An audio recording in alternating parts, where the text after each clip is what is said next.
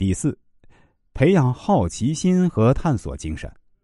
孩子对外界刺激最初是被动的接受，逐渐开始对周围的一切感到好奇，都想尝试去摸摸看，甚至会把玩具拆得七零八碎。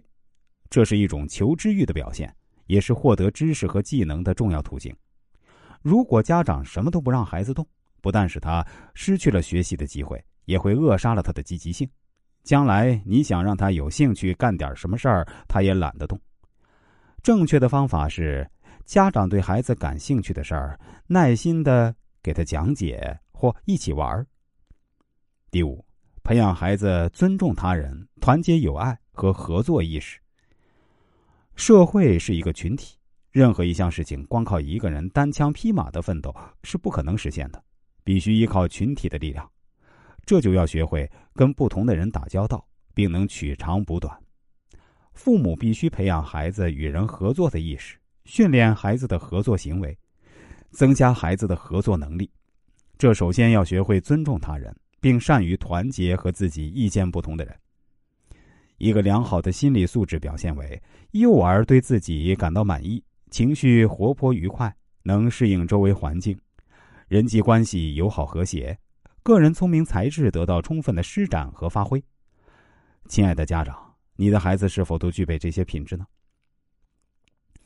第六，培养自信心和面对挫折的承受能力。一个在体操方面很有前途的十二岁小孩来见总教练，总教练没有让他当即表演体操，而给了他四只飞镖。要他投射到办公室对面的靶子上，那个小女孩胆怯的说：“那要是投不中呢？”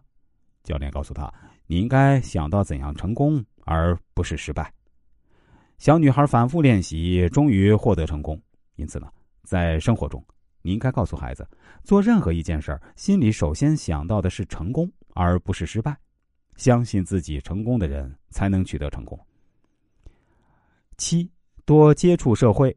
经风雨见世面，有的家长很少让孩子出门，担心这担心那，孩子看到生人就哭就躲，长大后易敏感退缩；有的小孩子自私自利，缺乏团结精神，因而也很少有朋友，长大以后也会因为人际关系而紧张，影响才能的发挥。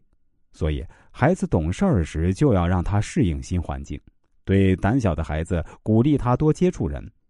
或自动站起来回答老师提出的问题，这一过程又叫脱敏。不给孩子机会，他的适应能力是不会自然萌发的。第八，给予鼓励和支持。孩子的成长不是一帆风顺的，有成功也有可能失败，甚至也有可能有不切实际的幻想。